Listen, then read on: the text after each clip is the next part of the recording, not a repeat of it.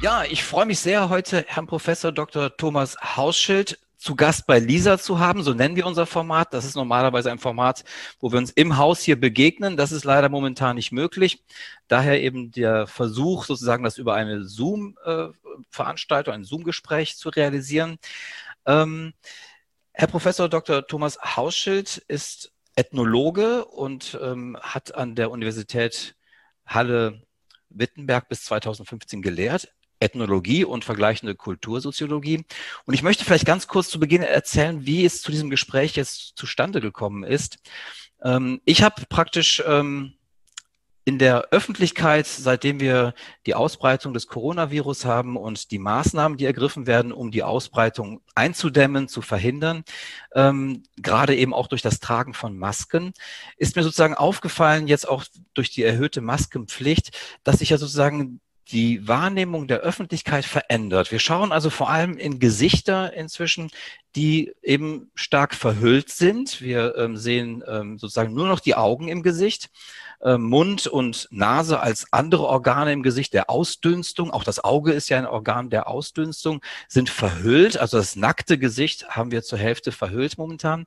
Und ich habe mich halt gefragt, was macht das eigentlich mit uns, wenn wir vor allem in Augenblicken die uns wiederum anblicken, wenn das Auge sozusagen im Gesicht nicht mehr eingehegt ist, wenn es nicht mehr aufgefangen wird durch andere eben Organe der Signalausstreuung, wie eben auch der, des Mundes vor allem, den wir jetzt stark verdecken. Und ähm, dann habe ich überlegt, ja, das mit dem Auge, was könnte das eigentlich auf sich haben? Warum sind wir auch so stark auf das Auge fixiert als Menschen? Und da fiel mir auch in der Sprache auf, dass wir eine Reihe von Redewendungen haben. Ich glaube, es gibt kein anderes Organ, das wir als Mensch haben, das so stark mit Redewendungen sozusagen bedacht ist. Ähm, ich nur ein paar Beispiele. Ähm, das Auge ist mit, sagt man. Das Auge kann man beleidigen. Ähm, die Welt mit anderen Augen sehen. Jemandem große Augen machen jemanden etwas von den Augen ablesen. Und da sind wir vielleicht schon bei einem Thema, was ich gerne mit Ihnen besprechen möchte. Warum eben auch mit Thomas Hauschild? Weil ich natürlich dann recherchiert habe, wer hat sich mit dem Auge beschäftigt, mit dem Blick beschäftigt. Wir werden wahrscheinlich auch darüber sprechen, dass Auge und Blick nicht wirklich dasselbe sind, sondern dass zwei verschiedene Dinge möglicherweise auch sind. Und da bin ich auf Sie gestoßen, äh, Herr Hauschild, und auf Ihr Buch, das Buch über den bösen Blick. Mir als ja, Südeuropäer, als Grieche ist das nicht ganz unbekannt. Ähm, ich kann aus eigener Erfahrung erzählen, dass ich sozusagen ähm, in Griechenland im Dorf meiner Mutter beispielsweise als Kind mhm. immer wieder mal vom bösen Blick auch befreit wurde in einem Ritual. Mhm. Ähm, aber das sozusagen jetzt nur kurz am Rande. Mir geht es erstmal sozusagen darum, was macht das mit uns Menschen? Was macht das mit einer Gesellschaft, in der das Auge, und da wird ja auch aus evolutionsbiologischer biologischer Perspektive darüber gesprochen, dass das Auge eben auch ein aggressives Organ ist, dass es ein Organ ist, was andere möglicherweise als bedrohlich auffassen, gerade wenn wir uns ähm, nochmal vergegenwärtigen, dass wir von Lebewesen äh, sprechen, die Jäger sind, die parallele Anordnung der Augen. Wir Menschen sind Jäger, andere Tiere mit der lateralen Anordnung von Augenweite als Fluchttiere eher.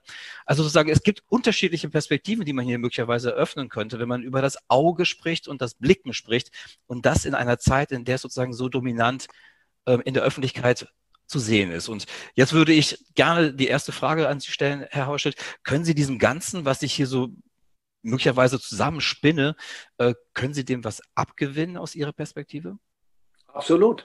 Ähm, das äh, gibt da sehr viele, sehr interessante Punkte für mich, an denen ich anknüpfen kann. Aber Sie wollten ja gerne jetzt vor allem erstmal an dem, an der veränderten Blickchoreografie des Maskentragens hier bei uns im Moment in der Covid-Krise anknüpfen. Und da ist klar, dass zum Beispiel auch ähm, äh, das Nicht-Maske tragen ein politisches Bekenntnis sein kann. Ne? Wenn Frauke Petri, früher AfD, ähm, stolz durchs ganze Parlament äh, latscht und keine Maske aufhat und dann von der Parlamentspräsidentin ähm, ermahnt werden muss.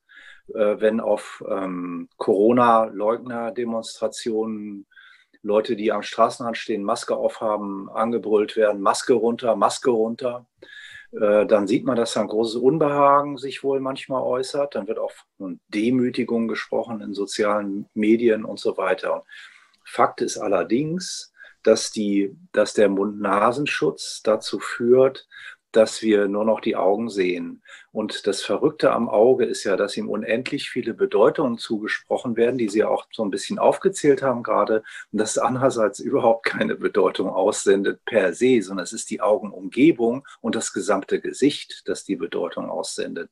Das heißt, das ist eine subjektive Wahrnehmung, die wir alle haben, dass unsere äh, unserer, unser nach außen dringen in die Welt sehr stark visuell ist deswegen hat man sich immer wieder auch vorgestellt, dass das Auge selbst etwas ausdünstet, ausstrahlt. Also ich bin noch groß geworden mit so billigen Krimis. Heute gibt es ja ganz wunderbare, äh, zauberhafte literarische Krimis aller Art. Und ich bin noch mit richtig billigen Krimis groß geworden und da war das ständig stechende Blicke. Ne? Die Pupillen verengten sich. Das weiß man heute, dass das alles Quatsch ist. Die Pupillen können sich verengen und erweitern. Das hängt nur am Lichtanfall.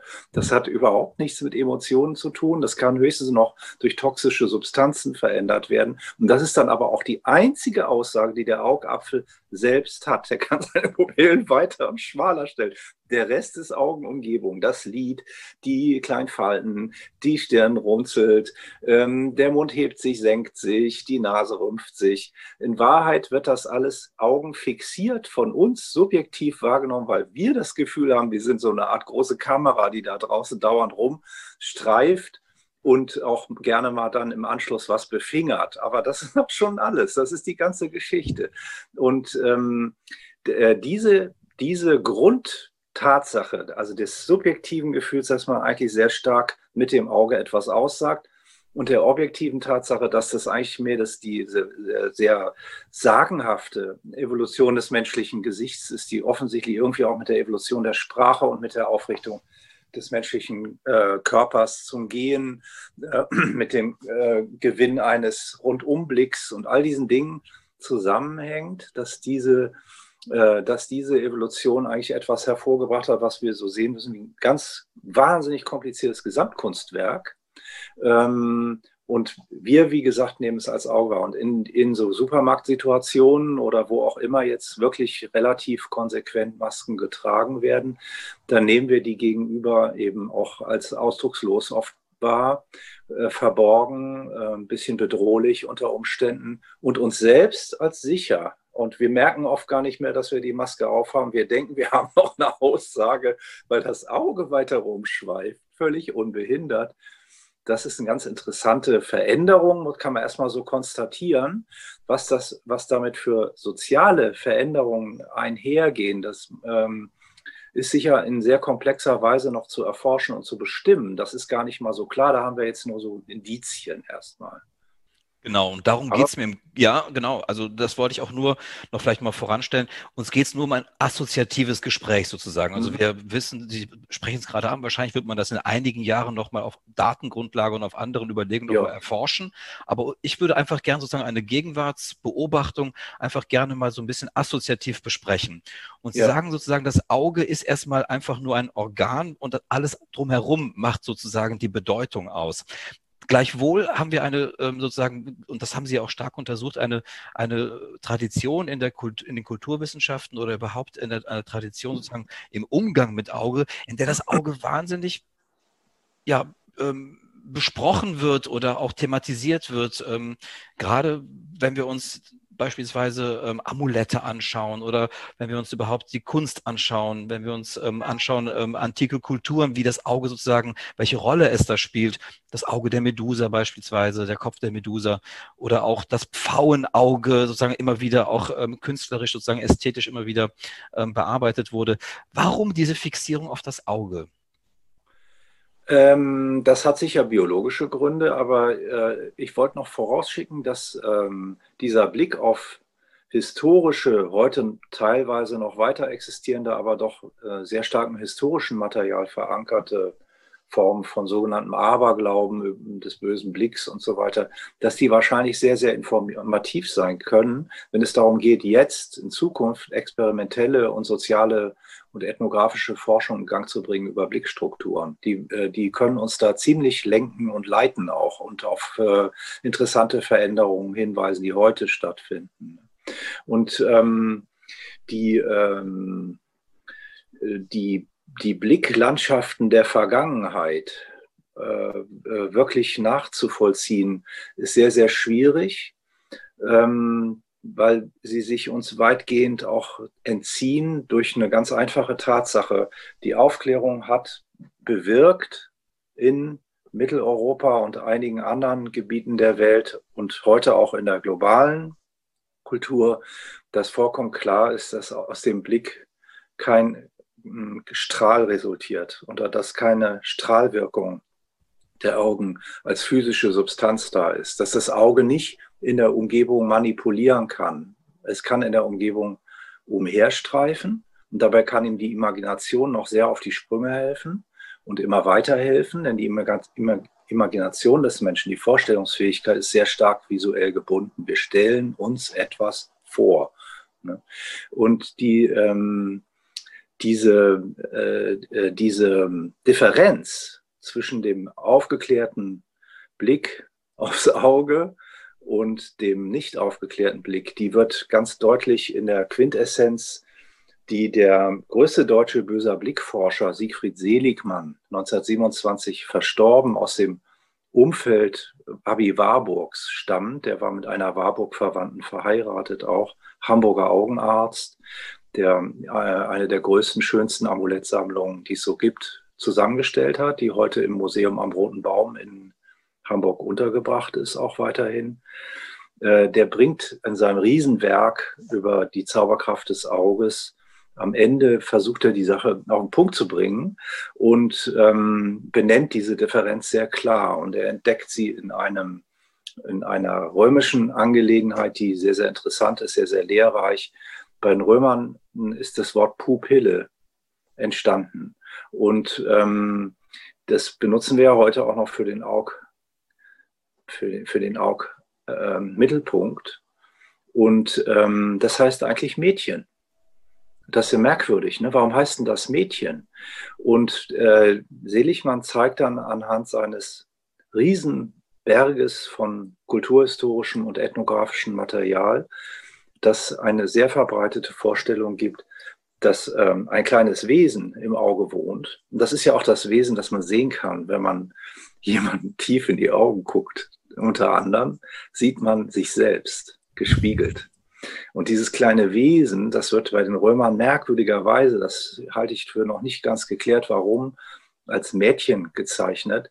Und dieses Mädchen, das kann vom Auge ausgesandt werden. Das springt aus dem Auge raus und wandert draußen rum. Das ist eine extrem weit verbreitete Theorie, dass da so ein kleines Wesen ist oder ein Strahl oder ähm, eine Emanation, eine Ausdünstung, die, äh, wenn das Auge dann mal böse angeregt ist, neidisch zum Beispiel, gierig, und das ist ja sehr oft so beim Auge, das Auge ist ganz oft gierig, ähm, Unheil anrichten kann, weil es die Sachen haben will. Das grabbelt draußen an den Sachen rum, ohne dass man äh, das im ersten Moment bemerkt. Invidia heißt Neid bei den Römern. Nicht sehen eigentlich, ne? Unsicht. Und die, das ist ein Auge, das, das ähm, verborgen wird vom Gesicht. Und das Auge sendet aber seinen Sehstrahl unbarmherzig aus in seiner Gier und das ist äh, der Ausgangspunkt für den meist abgebildeten Gegenstand der Antike, der westlichen Antike, die Medusa, die Gorgomedusa, die auf unendlich vielen Gebrauchsgegenständen und Kampfschilden, äh, auf ganzen Tempeln und so weiter abgebildet war als Apotropeion, als blickabwehrende Amulettform. Diese Invidia, also die, die Nichtaussage des Gesichts, die führt zu dem Verdacht, dass das Auge aber was aussendet. Und der Verdacht wird täglich bestätigt durch das, was wir an uns selbst erleben. Wir erleben ja dauernd, wie unser Auge gierig in der Gegend äh, außerhalb des Körpers herumkramt. Wir wissen das, dass unser Auge da so einiges anrichten möchte. Aber das führt dann zu der Idee, dass es das auch irgendwie kann. Und die Idee ist wiederum basiert auch auf einer Erfahrung, dass man nämlich in der Invidia der anderen, in diesen verstohlenen Blicken in, oder auch im bösartigen Starren eine Bedrohung sieht. Und das ist richtig alles angeboren, da bin ich mir ganz sicher. Ne? Das ist äh, sehr, äh, sehr gut experimentiert mittlerweile. Und wir wissen ganz genau, dass ähm, äh, die Blickkommunikation bei höheren Tieren und Menschen ähm, bei den Menschen absolut privilegiert ist, was die Wahrnehmung von Gefahr ist, dass sie auch viel schneller läuft ins Gehirn und ähm, dass wir durch einen visuellen Check unserer Umgebung ständig erhoben von so einer Betrachterposition her äh, versuchen, Kontrolle zu behalten. Mhm wenn wir sozusagen ähm, jetzt eine Situation haben, also das ist ja die Perspektive sozusagen die des Sehenden, des Blickenden. Nun schauen wir aber in andere Gesichter, die wiederum auf uns blicken. Ähm, Sie haben eben schon ähm, ähm, gezeigt, sozusagen, dass es in der Antike, ähm, dass man von einem Augenzauber noch gesprochen hat, ähm, der sozusagen durch die Aufklärung und ähm, Rationalität sozusagen, Rationalisierung dann irgendwann zum Blickkontakt sozusagen runter gebrochen wurde und sozusagen, ja, wenn man so möchte, von dem Zauber sozusagen entkleidet wurde, die Entzauberung der Welt, Aufklärung. Ähm, können wir denn heute noch sozusagen in den Gesichtern der anderen, wenn wir nur die Augen sehen, wir lesen ja Gesichter permanent, ähm, und zwar dann das Ensemble eines Gesichtes mit allem, was wir im Gesicht haben. Sie haben das eben angesprochen, Falten spielen da eine Rolle, Augenlider, wie wir sie verstellen und so weiter. Wenn wir nun ähm, das Auge nur noch sehen oder maßgeblich nur noch das Auge sehen, der Rest des Gesichtes verhüllt ist, können wir eigentlich überhaupt noch in den Blick des anderen, in den Augen des anderen noch etwas lesen? Können wir jemandem was von den Augen überhaupt noch ablesen oder haben wir das verlernt? Wir werden das niemals verlernen, aus Gesichtern abzulesen und auch aus zumindest einem mit Umgebung abgebildeten Auge oder sich uns darbietenden lebenden Auge. Daraus werden wir immer ähm, äh, Gesten herauslesen können. Da braucht man sich nur mal so eine Smiley äh, Sammlung im Smartphone anschauen, da sind ja auch, auch diese starren Punkte, ja, die sind dann eben konnotiert mit einer Augenbraue und mit einer Nase und so weiter und so fort.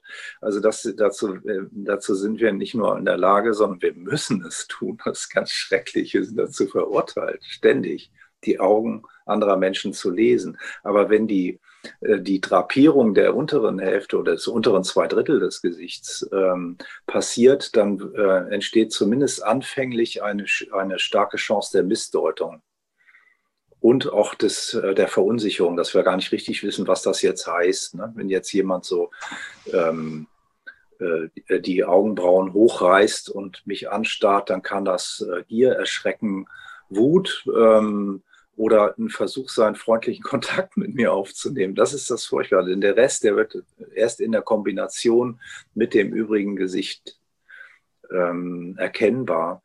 Und ähm, darüber hat man sich ja vorher auch schon sehr aufgeregt in den westlichen Ländern aufgrund der Schleier und der anderen Gesichtsverhüllungen oder Teilverhüllungen des Gesichts, die muslimische Frauen hierher mitgebracht haben, wobei viele sich das aufgeregt haben und dabei ganz vergessen haben, dass, ähm, also wenn man so alt ist wie ich, und ich bin jetzt nicht uralt, aber 65 Jahre alt, ich kann mich natürlich als Kind an, an, aus meiner Kindheit an Frauen erinnern, die hatten so einen Hut auf und davor so eine Gase. Ich konnte nicht erkennen, was mit denen los ist. Meine Mutter verließ bis etwa 1900. Ähm, 80, glaube ich, äh, das Haus und die war keine ländliche Frau oder so, das war eine Slawistin aus Mainz. Ne?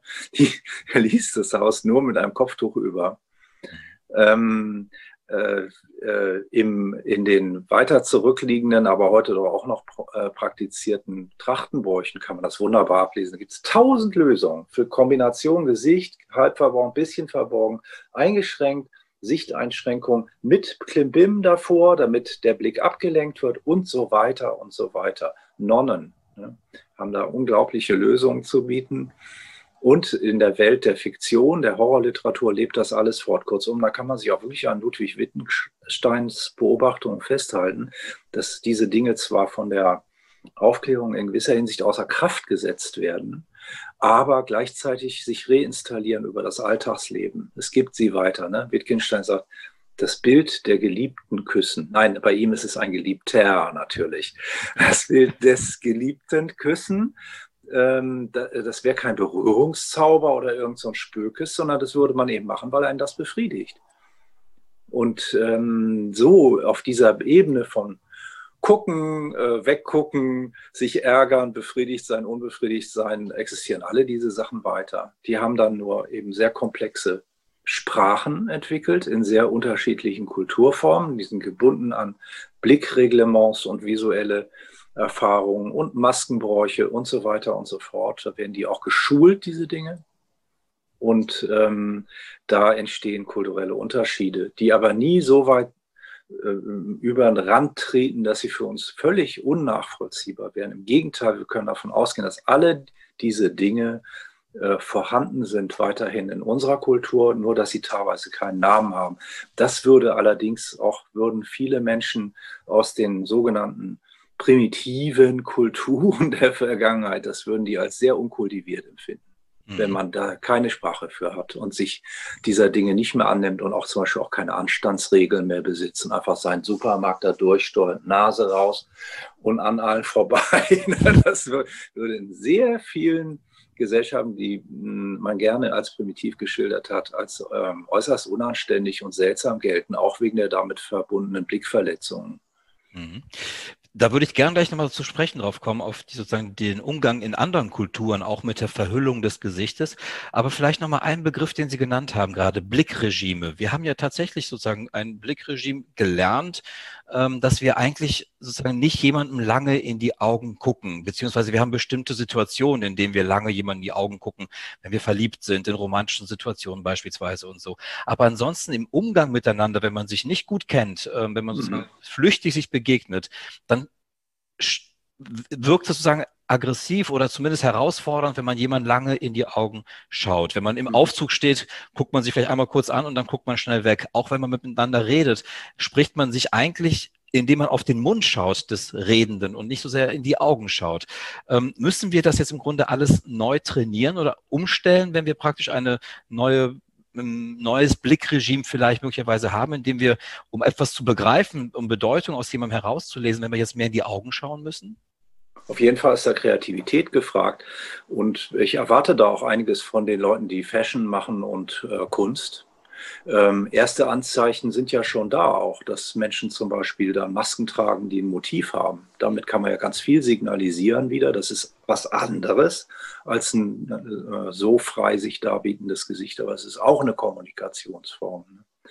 Und die ähm, dieser Untergang der böser Blickkulturen, der muss vielleicht teilweise auch rückgängig gemacht werden. Frage nur in welcher Weise. Und wie man da, da, da ist sicher sehr viel Kreativität gefragt und die wird auch zweifellos jetzt entstehen. Aber das kann man ja, wie wir wissen, auch kann man Kreativität fördern oder nicht fördern. Ich finde, das sollte dann auch ein Gegenstand künftiger Forschung auf diesem Gebiet sein. Das wäre unbedingt wichtig, dass man ähm, äh, äh, diese Erfahrungen aus der Forschung über sowas Anachronistisches, scheinbar völlig Vergangenes wie den bösen Blick da doch nochmal überträgt. Abgesehen davon, dass die Blickkulturen in Wahrheit weiterleben. Das äh, finde ich eine ganz interessante Sache, dass in Deutschland oder in den USA, in Kanada eine weiße ähm, äh, Mittel- und Oberschicht gibt, die äh, äh sehr stark dieses aufgeklärte Paradigma einfach äh, angenommen hat und deswegen vielleicht auch bestimmten Blickformen besonders heftig ausgesetzt ist, ohne sich dagegen schützen zu können, während viele äh, migrationsgebundene äh, Zuwanderergruppen ähm, ihre Blickrituale schön weiterpflegen.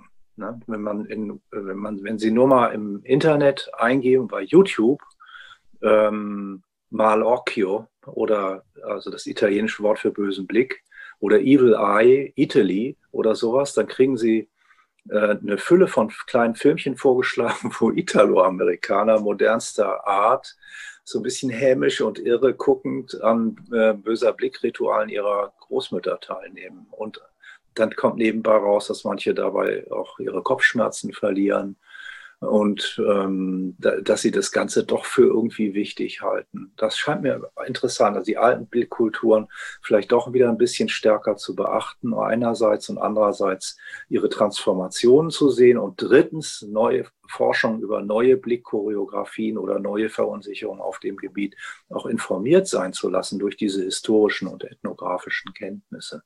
Mhm.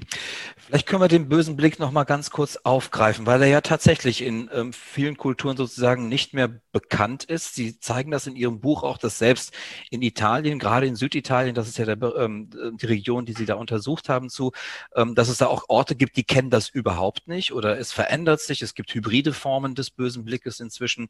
Ähm, vielleicht können wir das noch mal ganz kurz aufgreifen. Wo kommt das eigentlich her mit dem bösen Blick? Ähm, was ist sozusagen die, ja sozusagen sozusagen die, die Genese dieses bösen Blickes. Können Sie das ein bisschen nochmal erzählen?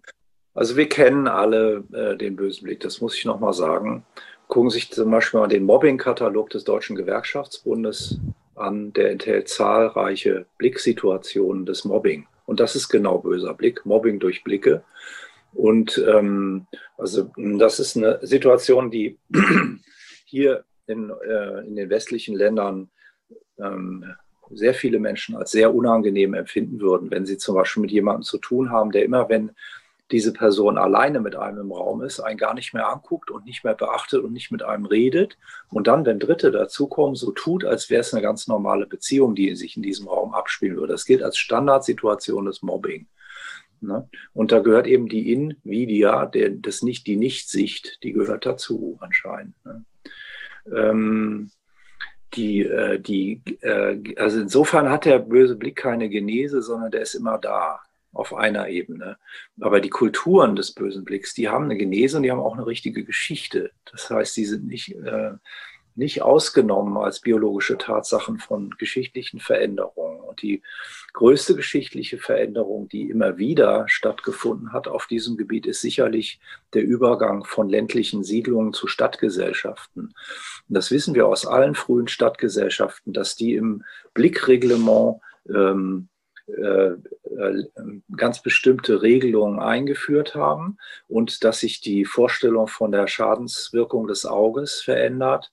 Und ähm, ein prägnantes Beispiel aus der jüngeren Geschichte ist der Übergang von der ländlichen oder kleinstädtischen Malocchio-Kultur in Italien zur Jettatura. Die, die entsteht, die Idee der Jettatura ist die Idee, dass es Menschen gibt, die den bösen Blick einfach haben also die den ständig aussenden, so Unglücksbringer, ne, so Unglücksfiguren. Und äh, diese Jettatori, dass das seine eigene Rasse wäre, das ist der erste große Theoretiker dieser Sache. Valletta, der benutzt interessanterweise dieses damals etwas anders konnotierte Wort schon und benutzt übrigens ganz modern auch einen Fragebogen, um, äh, um das zu erforschen, was die Leute da in Neapel treiben. Der war äh, Kronjurist in Neapel während der Zeit der napoleonischen Kriege. Und ähm, die, diese Jettatura-Theorie, die hält sich bis heute. Und man kann ähnliche Übergänge übrigens in anderen Bereichen, die nicht so ganz so blicksfixiert sind, aber auch Blickmetaphern enthalten, beobachten. Zum Beispiel gibt es in allen Gesellschaften, die sich mit Hexerei äh, Vokabularen beschäftigen. Da gibt es die Idee, dass es Hexen gibt, die das unwillkürlich tun. Die haben das einfach irgendwie geerbt oder die die haben diese Substanz wird in ihnen nur äh, in ihnen nur aufgerührt, wenn sie ähm, ähm, in Krisen geraten. Und äh, dem steht immer wieder die andere Theorie gegenüber, dass Menschen gibt, die sind einfach böse. Die sind böse geboren, die werden immer nur Unheil anrichten. Die, die sind uns auch irgendwie noch bekannte Figuren. Also in der neapolitanischen Tradition zum Beispiel ist das hier dieser Goppo. Das mhm. ist ein, ein buckliger, der auf einem Korno aufsitzt. Mhm. Und das enthält ganz viele, und der macht vorne so, so diese Mano Cornuta, die Hörnerhand. Und der guckt ja so ganz, ähm, der guckt so ganz, hoch, wo ist er denn jetzt? Wir müssen so ein bisschen das Bild halten noch, genau. Der lässt sich nicht so gerne hier aufnehmen. Er lässt sich gerne anschauen. Da ist er ja, genau. Äh, ja. ja. Der guckt da so derbdrollig, seltsam, rätselhaft. Ne? Er hat auch noch ein Hufeisen in der linken Hand, kann man jetzt erkennen. Mhm, mhm, das ist ein Amulett gegen den bösen Blick, das heute so in Neapel und auch in vielen anderen Gegenden Italiens ab und an verkauft wird, zum Beispiel in so, äh, bei so Tabakhändlern am Bahnhof. Und ähm, das hat eine ganz lange Mutation hinter sich, sieht man schon an dem Zylinder. Ne? Das ist also eine ganz moderne Figur, eine Figur des 19. Jahrhunderts. Und das ist das beschädigte Leben, der Gobbo, der hat, der hat einfach den bösen Blick, weil er, weil er Gesunde beneidet. Ganz simpel. Und es ist eine meiner ersten Initiationserfahrungen in Italien sozusagen gewesen, dass ich an einer Tankstelle halte, völlig verängstigt durch diese ganze veränderte Umgebung. Ähm, und da steht ein Zwerg, ein, ein kleinwüchsiger Mensch mit einem Riesenbuckel, der steht einfach auf der Mitte des Aufgangs zur Raststätte und die Lastwagenfahrer die gehen an dem vorbei und streichen dem einmal über den Buckel und geben ihm 1000 Lire Schein. Und äh, das war also eine Form der Bettelei, ähm, die eine ganz, ganz komplex, sehr komplexe Transaktion des Tauschs zwischen diesem Behinderten und äh, den gesunden, noch gesunden Lastwagenfahrer in Gang bringt, der letztlich glückbringend ist. Ne? Und ähm, die, also die Idee, dass das irgendwie eingesessen, eingeboren ist, die ist auch nicht ganz verrückt. Es gibt Menschen, die sind äh, physisch benachteiligt, ähm, in der Kommunikation mit anderen benachteiligt. Ähm, auch, ähm, die gelten als hässlich, vielleicht auch nur nach gängigen Kriterien der jeweils herrschenden modischen und so weiter äh, Vokabulare. Und äh, also da ist immer ein Ansatz dazu da, solche Figuren zu definieren. Aber wenn das vorrangig so geschieht, dann landet man ganz schnell bei, übrigens bei klassischen antijüdischen und dann antisemitischen Vorurteilen. Die ganze, das ganze Bild des Judens, der gierig starrend an der Ecke steht und kleinen Kinder, christlichen Kinder an die Wäsche will oder ihr Blut aussaugen und der so eine lange Nase hat und so einen stechenden Blick, das ist natürlich genau da auch beheimatet. Und das finde ich interessant. Also andererseits gibt es diese Idee des unwillkürlichen bösen Blicks, der, äh, der Abundanza di Corde, der, das, das, da läuft das Herz über, wenn man etwas lobt. Ne? Ganz gefährliche Situation, dass man lobt, oh, schicke Brille, Mann, ist die neu und so, und zack geht die Brille kaputt. Das ist die Standardsituation des bösen Blicks. Mhm. Ähm, also es gibt diese, diese interaktive, fluide, lebendige Form des Umgangs damit. Eine gewisse Verfestigung in Amuletten hat die auch. Da werden zum Beispiel eben solche Hörnchen dann auch richtig, das sind so richtig so ganz irre Übungen in Blickrichtung. Und so gibt es ein wunderbares YouTube-Video, wo das neapolitanische äh, Amuletthändler erklärt. Ne? So, ja, und so und dann so. Und aha, oh, ne? richtig toll. Und auf der anderen Seite diese Verfestigung zu Figuren und Signaturen und die dann so bleiben und die rassistisch sein können. Das hat man früher hat man ganzen Völkerschaften, ganzen Orten nachgesagt, die hätten den bösen Blick. Da durfte man deren Namen nicht mehr erwähnen, die unglücksbringenden Orte. Übrigens gibt es eine ganz berühmte Comicfigur, die das verkörpert. Das ist mir erst neulich klar geworden, obwohl ich die seit meiner Kindheit kenne. Gaston ja. dieser äh, Redaktionsgehilfe, der immer ja. alles durcheinander äh, bringt, der heißt Gaston Lagaffe, mhm. der Glotzer. Mhm. Und Lagaffe ist das Wort für bösen Blick auch in der französischen Umgangssprache gewesen. Und Lagaffe ist auch für ein, ein, Wort für eine Peinlichkeit und einen, einen peinlichen Zwischenfall. Also der ist der verkörperte böse Blick. Der bringt alles durcheinander, bringt diesen Redakteur ja ständig zur Weißglut und so. Eine sehr, sehr, sehr lustige Serie. Mhm also das ist alles da, diese Dinge. Und es gibt da zwei große Varianten. Die eine, die die Unwillkürlichkeit und das Gutartige letztlich auch der ganzen Situation und ihre mögliche Bereinigung signalisiert. Und eine andere Art, damit umzugehen, ist, äh, dass man das festhält, in bestimmten Menschen festklopft und die will man dann umbringen oder verfolgen oder absondern und alle diese Dinge. Und die mischen sich natürlich breit kulturhistorisch und ähm, zum Beispiel der, die antike Lösung und auch in Griechen, auf den griechischen Inseln bis heute manchmal verbreitete Lösung ist, dass man die, äh, die äh, diese unheilvollen Figuren ganz absondert, zu Mehrwesen deklariert. Das die draußen. Ne? Das passiert alles da draußen und hier unter uns ist das viel weniger, gibt es gar nicht. Diese Mehrwesen, das ist eben dann auch die äh, Medusa, die ähm, diese, diese verunglückte Meergöttin, die durch zu viel Begehren äh, beschädigt ist mm, und vor allem Kinder bedroht, aber auch äh, einem das Essen, das gute Essen neidet und dadurch zum meist abgebildeten Gegenstand der antiken Kunst geworden ist. Das äh, finde ich gerade interessant. Also sozusagen das Begehren, ähm, das ähm, machen Sie ja in Ihrer Untersuchung auch sehr stark, so eine psychoanalytische Betrachtung sozusagen, ähm, Untersuchung. Ist sozusagen der Umgang mit dem bösen Blick, wo es ja auch um das Begehren geht. Also könnte man das sozusagen trans ja, übersetzen sozusagen, dass wir eine Kulturleistung als Menschen leisten sozusagen oder erbringen, um ein Begehren einzuhegen, sozusagen, um es, um, um, um es, um, um uns sozusagen überhaupt sozialfähig, äh, fähige, zu sozialfähigen äh, Wesen zu machen, dass wir sozusagen nicht alles haben können, was wir begehren, sondern wir müssen es versuchen, irgendwie einzuhegen. Wir müssen unser, Freud würde vielleicht von einer Sublimierungsleistung in dem Zusammenhang ja. vielleicht sprechen. Ähm, das heißt, haben wir vielleicht sozusagen damit eine Kulturtechnik ähm, oder haben andere Kulturen, andere ähm, Menschen in anderen Regionen da vielleicht eine Kulturtechnik entwickelt, ähm, die uns sozusagen durch die zunehmende Rationalisierung einfach irgendwie abhanden gekommen ist? Ja, nicht ganz abhanden, sie ist da. Das ist das, was mhm. ja die Menschen, die sich aktiv mit dieser Kulturleistung beschäftigen, so bedauernswert finden an uns. Dass sie mhm. sagen, ja, die, die, die, können, die können ja nicht mal merken, wenn sie verhext worden sind. Mhm. Ne? Und machen immer weiter. Das also bei der größten Hexereiforscherin die es in meinem Fach gab, äh, in meiner Generation, Jean Favre Sada, ist das bis ins Letzte durchdekliniert, ne? dass die, hm, äh, dieses große Bedauern der Hexengläubigen gegenüber denen, mit denen sie ja direkt zusammenleben, das sind Feldforschungen in Westfrankreich auf dem Land. Die leben ja direkt mit Leuten zusammen, die, denen das alles nichts sagt und denen das egal ist und so weiter. Und die werden nur bedauert. Die haben ja gar keinen Schutz. Was sollen die denn machen? Die kommen überhaupt nicht klar. Ne? Was sollen die tun ohne Anstand, ohne bösen Blick, ohne Hexerei, ohne Rituale, die dagegen helfen? Und das halte ich für einen wichtigen Punkt. Deswegen kommen diese Rituale und diese Sprüche und das Mobbing immer wieder zurück. Unter anderem im Internet heute als Verschwörungstheorien, die sich ältester Metaphern bedienen, wie des Blutsaugens. Ähm, die kommen mit Macht zurück, die überfallen uns, genauso wie uns die Situation mit den Masken jetzt überfällt. Und das Ganze ist Anlass, hier mal gründlich nachzudenken, wie man weitermachen kann mit Aufklärung.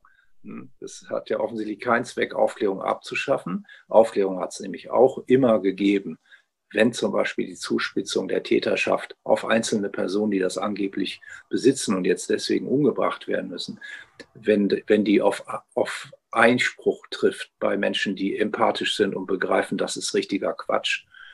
Diese, diesen Einspruch hat es immer gegeben, das sagte Adorno ja auch. Ne? Das ist äh, Adornos Idee, Horkheimers Idee der, der Dialektik der Aufklärung, dass es immer Menschen gab, die Aufklärung hatten und das Aufklärung so auf die Spitze getrieben werden kann, dass sie nachher irgendwie im KZ endet. Ne, dass Leute weggesperrt werden, weil, sie, weil man angeblich wissenschaftlich erkannt hat, dass sie schädlich sind. Wir sprechen eigentlich immer über dieselben Dinge. Das ist, wir sprechen gar nicht über abgetrennte, abergläubische Welten oder so und ähm, hier wir und so weiter.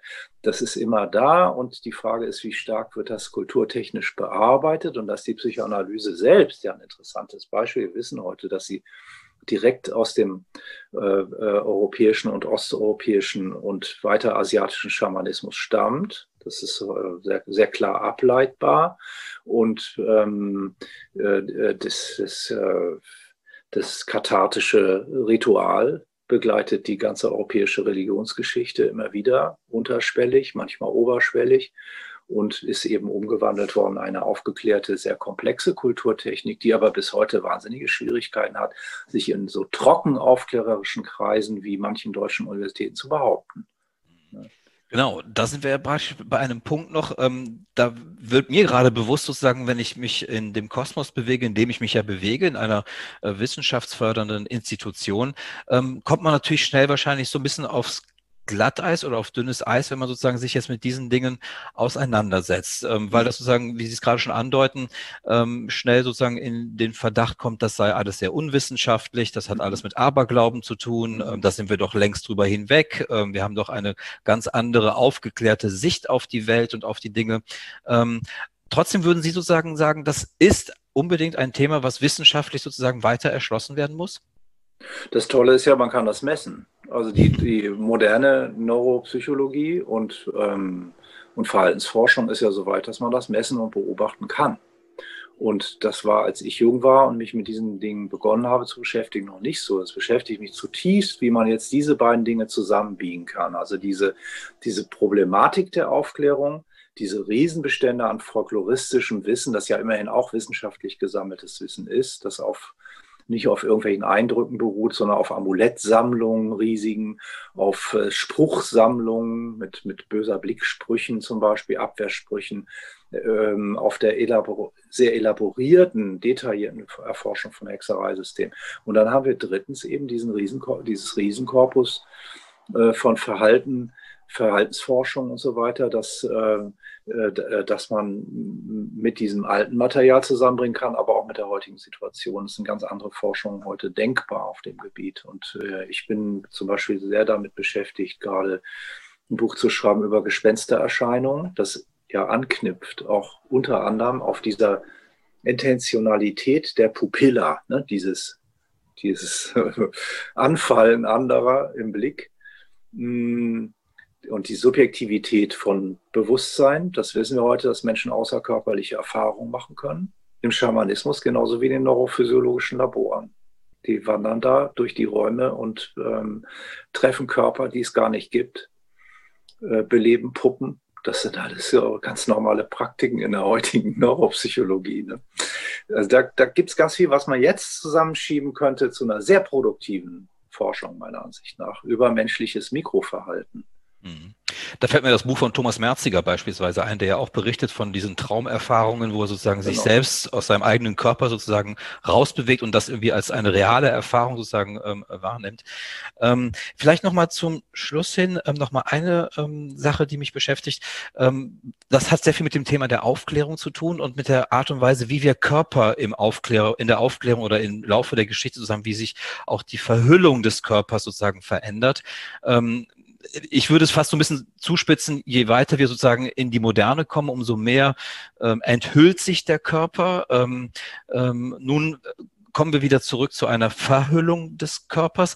Ähm, ist das sozusagen, sehen Sie da einen Zusammenhang zwischen Moderne und einer ja, schrittweisen Enthüllung des Körpers und ist die Verhüllung des Körpers eher ein Signal der, der Vormoderne oder vielleicht sogar jetzt in, in heutigen Zeiten der Antimoderne, wenn wir wieder anfangen, uns mehr zu verhüllen? So kann man es sehen. Das ist gefährlich, wenn man es so sieht, weil man dann in diese irren Polemiken über den Schleier gerät, mhm. von denen das gesellschaftliche Leben ja vor Covid mit beherrscht war und die jetzt komischerweise plötzlich abrupt vergessen sind und gar nicht mehr eine große Rolle spielen. So kann man es sehen. Das ist, was ich trockene Aufklärung nenne. Das ist eine ungeschickte Form der Aufklärung. Und im Antritt der Aufklärung sehe ich Quellen für eine ganz andere Aufklärung, die vorsichtig den Körper enthüllt und über den Akt der Enthüllung sehr genau nachdenkt, was das bedeutet, wenn man jetzt anfängt, menschliche Körper zum Beispiel als Arzt, weibliche Körper zu entkleiden und mal genau nachzugucken, was da eigentlich los ist. Das wissen wir alles, dass das total wichtig ist und unsere hohe Lebenserwartung unter anderem genau darin begründet ist, massiv ne, in der niedrigen Sterblichkeit bei Geburten und so weiter. Und ähm, es gab im ersten Antritt der Aufklärung äh, Mischformen äh, äh, von Vorgehensweisen und andere Formen der, der Eruierung von, von körperlichen Verhältnissen und naturwissenschaftlichen Tatsachen, die ich sehr bewundere. Also es ist zum Beispiel im, im Magnetismus so. In, Im späten 18. und frühen 19. Jahrhundert gab es sehr viele vollkommen rational eingestellte aufgeklärte Ärzte in Europa, die ähm, äh, äh, Therapien gemacht haben, bei denen der Körper bestrichen wird, beruhigt wird, gestreichelt und ähm, äh, äh, innere Welten, innere Eindrücke, die sehr bedrängend sind für sogenannte Geisteskranke, wo die äh, sehr intensiv in, in so einen Redefluss gebracht werden und ähm, wo man aber auch experimentiert mit der Idee eines Augenstrahls oder dass Augen einstreicheln können, dass Menschen außer sich sein können. Also da gibt es sehr, sehr interessante äh, Forscherfiguren wie Gmelin in Schwaben im späten 18. Jahrhundert, der ein völlig materialistischer Autor auf diesem Gebiet war und Praktiker und Arzt. Ähm, der heute interessanterweise in den psychiatrischen Lehrbüchern automatisch erscheint, wenn es um multiple Persönlichkeiten geht. Und diese Frage, kann ein Bewusstsein eigentlich draußen real schweifen oder wie funktioniert das oder was ist daran irre und gefährlich? Es ist ja eine der beliebtesten äh, Geisteskrankheiten in den USA. Und also der, äh, äh, da gibt es so eine Nebenwelt der Aufklärung, die äh, verdrängt wurde und vergessen und die eigentlich ganz besonders noch in diesem Reservat der Psychoanalyse weiterlebt, äh, die ich für sehr wertvoll halte und die man vielleicht ganz anders auch in diese Überlegungen einbeziehen könnte, um diesen, diesen trockenen Abschluss zwischen Aberglauben und Aufklärung zu mildern, ohne ins okkultistische Raunen zu verfallen oder irgendwie Quatsch zu reden und zu sagen, ja, weiß man's und so dieses ganze äh, Fake News Gerede, das, das, äh, die, diese Dinge hängen ja viel enger zusammen, als wir denken. Also Fake News Gequatsche, Esoterik und so weiter. Das ist nicht, was ich meinen würde, dass das eine sehr produktive Form des Umgangs mit dem Problem von Aufklärung und Aberglauben ist. Aber es, ist, es enthält, auch konserviert, auch notgedrungen irgendwelche Lösungen, die vielleicht nochmal wichtig werden. Da muss man ganz vorsichtig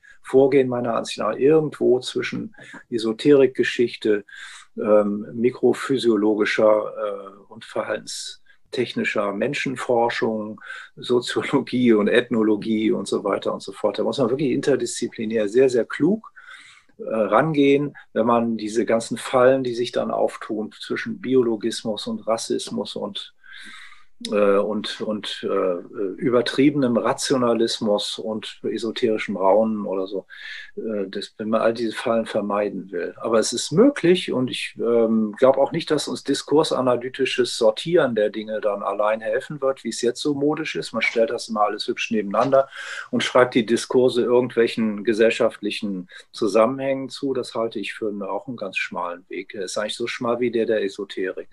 Mhm.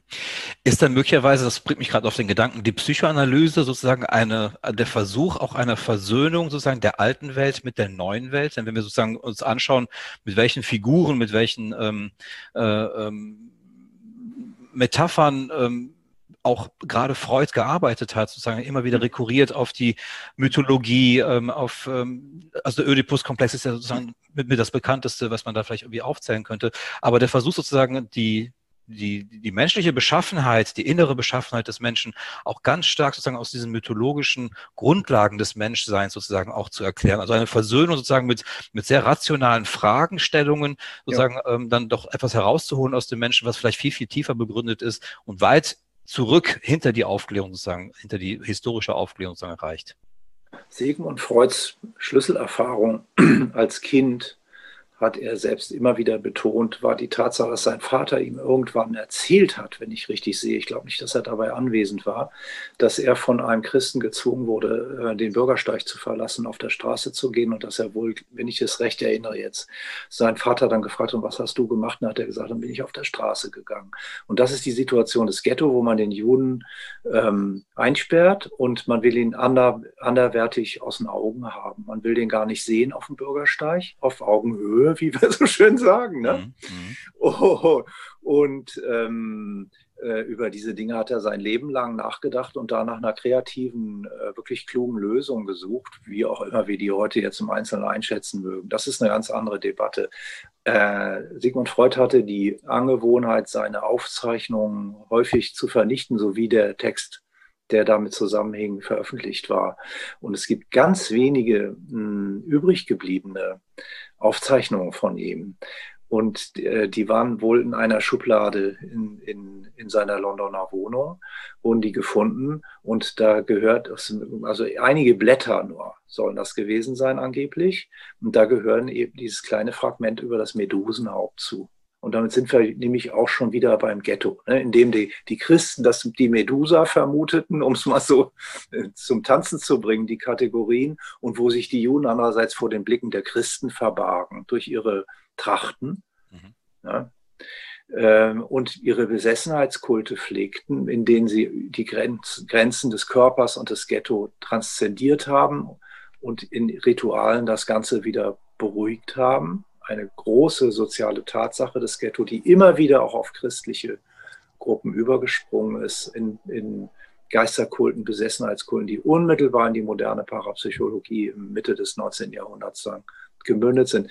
Das sind alles ganz verwickelte Verstreifungen und Verklebungen von, von kulturhistorischen Traditionen, in denen die Psychoanalyse, finde ich, eine sehr beachtliche und interessante Rolle spielt. Ohne sie jetzt zu hypostasieren als die mhm. einzige Lösung auf diesem Gebiet. Die Neuropsychologie hat da ganz viel zu bieten, auch die Verhaltensforschung und auch die historische Anthropologie und Ethnographie und ähm, auch die Diskursanalyse selbstverständlich. Ne? Mhm.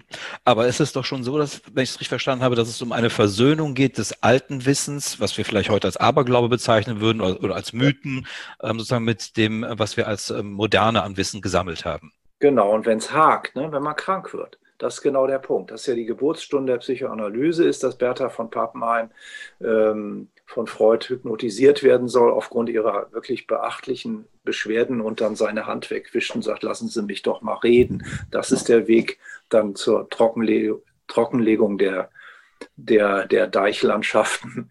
Die, den Weg ist Freud immer gegangen und Bertha von Pappenheim ist dabei so gesund worden, dass sie eine der ersten großen deutschen Feministinnen war und Gründerin der deutschen Frauenbewegung. Also da, diese Dinge, die hängen alle sehr, sehr eng zusammen in dem Punkt und da kann man die Psychoanalyse genauso sehen. Das hat auch, ähm, wenn man das mal schafft, sich da richtig mit auseinanderzusetzen, also mh, ist das in einigen äh, äh gar nicht uneinflussreichen historischen Studien auch schon sehr klar erkannt worden. Mhm. Zum Abschluss noch eine ganz andere Frage, sozusagen vielleicht nochmal aus einer anderen Perspektive auf dieses Maskentragen nochmal um, zu sprechen kommen. Wir leben ja in unserer Gegenwartskultur in einer Welt, in der das Visuelle ähm, ja glaube ich, das dominante Moment schlechthin ist. Ähm, wir leben in einer Welt, in der es um Bilder geht, in der es um bewegte Bilder geht, in der wir die Welt sozusagen erfassen, vor allem über Bildmotive, über das Visuelle. Ist sozusagen dann, könnte man fast sagen, das Auge, das wir jetzt wieder so stark exponiert haben, auch in der Öffentlichkeit jetzt, ähm, ist das sozusagen so ein bisschen fast sinnbildlich für diese, steht es fast sinnbildlich für diese Zeit? Also ist es eigentlich sozusagen, könnte man sogar noch weiterspinnen und sagen, evolutionsbiologisch werden wir wahrscheinlich in Zukunft Köpfe haben, in denen die Augen vielleicht noch viel, viel größer und noch mehr ausgebaut, äh, ausgebaut sind, als wir sie jetzt schon haben, weil wir eben unsere Welt vor allem mit dem Auge wahrnehmen und äh, immer mehr uns sozusagen auch Bildmotive, die sozusagen fürs Auge ja gemacht sind, für die visuelle Erfassung gemacht sind, immer stärker sozusagen unsere Gegenwart prägen. Interessanterweise stellen wir uns ja die Passagiere von UFOs oft so vor, ne? mit ja. so einem Riesenkopf genau. und Riesenaugen. Ja. Äh, aber ich kann mir nicht vorstellen, dass die so ausdruckslos gucken würden, wie die UFO-Passagiere ähm, immer gucken. Äh, das wären sicher, wenn das, wenn es wirklich so stattfindet, das, ich, ich, ich, da, da äh, fehlt mir dann irgendwo auch ja. dann wieder die Vorstellungskraft. Aber wenn es so wäre, dass das Gesicht immer größer wird, äh, was ja immerhin schon ein paar Millionen Jahre lang so gewesen ist und immer äh, ausdrucksreicher und äh, immer mit immer mehr Winkelzügen, die es, die es vermitteln kann an andere, dann würde dieses Riesenaugengesicht auch sicher mit sehr viel Fältchen und merkwürdigen kleinen Häkchen und so weiter versehen sein. Was aus meiner Sicht wir jetzt äh, sehr stark auseinander noch nicht äh, so eruiert haben ähm, beim, beim Ausgangspunkt Maskentragen, ist ja die andere Tatsache, dass das Tragen einer Maske auch eine Rückwirkung auf den Träger hat. Und es gibt ja zahllose Masken, die ähm, die visuelle Interaktion behindern. Ähm, zum Beispiel tragen also sibirische Schamanen bis heute manchmal so eine Art kleinen Perlenvorhang hier vor den Augen. Und äh, die, die, das Abdriften in, in, in visuelle Welten, wo man hauptsächlich die, die Reizwirkung des Auges wahrnimmt und weniger die äußere Bewegung, also Innenwahrnehmung, ne? die wird durch bestimmte Masken sehr gefördert, auch durch den Tanz. Und ähm, auf der anderen Seite eben diese Ausdrucksfunktionen der Maske, die ganz unheimlich sind. Das scheint mir sehr wichtig in diesem Zusammenhang. Und äh, drittens die Chance auf äh, eine irgendwie geartete Fortsetzung der offenen äh, Blickkommunikation. Die, die ist immer da und äh, die, die kann eingeschränkt werden durch so ein Seuchenreglement und so weiter. Aber da wird man Wege finden, wie zum Beispiel den Weg, auf dem wir uns gerade unterhalten, um wieder eine einigermaßen Zugänglichkeit der Gesichter herzustellen. Menschen können gar, halten das gar nicht aus, auf die Dauer ohne. Kaspar Hauser, dieser junge Mann, der aufgefunden wurde äh, und wahrscheinlich wirklich ja mit Vieh, mit Vieh in einem Stall groß geworden ist, der war unfähig zu dieser facialen Kommunikation. Das war seine Haupteigenschaft, was ihn völlig irritierend gemacht hat für die Menschen seiner Zeit. Ja, wir haben tatsächlich über das Maskentragen an sich sozusagen über die Maske für sich, ähm, jetzt unabhängig von den Augen vom Blick, jetzt gar nicht so intensiv gesprochen, mhm. dass es war. Ähm, würden Sie sagen sozusagen, dass man das ähm, nochmal in einer Frage nochmal abhandeln könnte oder ist das einfach schon für sich eigentlich ein ganz eigenes Thema über das Masken, unsere, Kultur oder die Kultur überhaupt des Menschen im Umgang mit Masken nochmal zu diskutieren. Ich finde das sehr spannend und ich könnte mir das auch nochmal vorstellen, nochmal ähm, vielleicht nochmal gesondert zu diskutieren. Oder glauben Sie, wir könnten das in dem Zusammenhang hier nochmal ganz kurz abhandeln? Also der gemeinsame Nenner, um es kurz zu hm. sagen, mhm. und vielleicht kann man es ja wirklich später nochmal diskutieren mhm. ähm, und erweitern. Der gemeinsame Nenner zwischen der böser Blick-Thematik Thematik und dem Maskentragen ist. Das äh, der liegt auf vielen Ebenen natürlich. Es gibt ja auch zahlreiche kleine Masken gegen den bösen Blick und so weiter und so fort. Ähm, aber der gemeinsame Nenner, der liegt meines Erachtens vor allem darin, dass die, äh, die Reglementierung und Beeinflussung der Blickkommunikation, die aktive durch Masken, dass die diametral gegenübergesetzt ist diesem unwillkürlichen Nvidia, dieser, diesem Nichtblick, der schädlich ist. Und beiden liegt aber eine Erfahrung zugrunde, dass der Mensch in der Lage ist, sein Bewusstsein schweifen zu lassen. Sonst könnte der gar nicht werfen. Es gibt überhaupt nur eine Spezies, die werfen kann, das sind Menschen. Und es gibt Einzelexemplare unter höheren Affen. Das ist total spannend. Die, die lernen das, die können das manchmal lernen, aber es ist noch nicht in der ganzen Spezies verbreitet. Und äh, wir können werfen, wir können entwerfen. Wir können Räume einfach von oben sehen. Man spricht dann von Schamanismus und so weiter. Jeder Mensch ist ein Schamane. Jeder Mensch kann sich selbst von oben sehen und macht das auch ganz oft. Viele Erinnerungen, die wir pflegen, sind ja sowieso verzerrt, das wissen wir. Und ganz viele Erinnerungen sind so, als würden wir uns selbst über unsere Schultern hinweg beobachten. Das sind alles ganz rätselhafte und spannende Tatsachen. Es lohnt sich da wirklich mehr Aufklärung und mehr Wissen äh, zu treiben, denn ähm, äh, äh, je, man, man hat da manchmal Angst vor zu viel Entzauberung oder denkt, das wird dann langweilig. Aber ich glaube, da wird es erst gerade richtig unheimlich und spannend. Dieser seltsame Dialog des Bewusstseins mit sich selbst und seine Fähigkeit, dauernd über seine Grenzen hinauszutreten, zumindest auf visuelle Weise. Das erinnert mich ein bisschen an ähm, äh, Gadamer, der in einem Buch geschrieben hat, glaube ich, auch gerade zur Medizingeschichte hat er ein Buch mal geschrieben, mhm. sozusagen, dass wir eine Reihe von Ichs haben und dass wir eine Instanz haben, sozusagen diese verschiedenen Ichs sozusagen zusammenführt, also eine Vereinheitlichungsinstanz. Und da sind wir wahrscheinlich auch immer bei der Neurobiologie mit Peter Merziger beispielsweise auch. Ähm, das ist sehr interessant, das erinnert mich an das, was Sie gerade berichten, sozusagen, dass man sich von oben oder sozusagen aus unterschiedlichen mhm. Perspektiven immer wieder selber sieht. Ähm, das ist sicherlich, äh, ja, das äh, ermöglicht nochmal neue Gedanken sozusagen, ja. Mhm. Kommen wir in die Haare traurigsten, spannendsten philosophischen Fragestellungen rein und äh, warum soll das weniger spannend und aufregend sein als äh, äh, die Beschäftigung mit Aberglauben und Hexerei und so weiter und so fort. Beides ist total interessant und hat viel mehr miteinander zu tun, als man immer denkt. Das ist mir bei diesem Gespräch sehr, sehr aufgegangen, muss ich sagen. Äh, vielen Dank, das war sehr, sehr interessant. Ähm, äh, das hat mich doch wieder ähm, auf einige neue Gedanken gebracht und da bin ich Ihnen sehr dankbar, dass Sie sich die Zeit genommen haben, mit mir darüber so zu sprechen und auch wirklich auch den Mut zu haben, muss man ja wahrscheinlich heute auch sagen, ähm, einfach mal solche Gedanken auch zu äußern, denn ähm, man kommt schnell sozusagen in den Verdacht, wie Sie es gerade auch schon äh, abgegrenzt haben, ähm, dass man möglicherweise esoterisch an etwas herangeht, okkultistisch oder wie auch immer halt. Ähm, nein, das fand ich war es überhaupt nicht, sondern ich, mir ist sehr, sehr deutlich geworden, wie viel Potenzial sozusagen gerade auch für die zukünftige kulturwissenschaftliche Forschung, aber eben nicht nur für diese, äh, da noch drin steckt. Insofern, ja, ich danke Ihnen für diese, dieses lebendige Gespräch und die interessanten Fragen, die mich weiterdenken lassen. Und ähm, das ist mir natürlich sehr hilfreich in dieser Abschließung unter der, dem Corona-Reglement. Mhm. So ist es. Ich danke Ihnen sehr und ich würde mich sehr freuen, wenn wir vielleicht bei einer nächsten Gelegenheit nochmal zusammenkommen. Bis dahin wünsche ich Ihnen aber alles, alles Gute und ja, ja. Haben Sie eine gute Zeit weiterhin und bleiben Sie gesund, wie man heute sagt. Ja, vielen Dank. Auf Wiedersehen. Danke. Wiedersehen.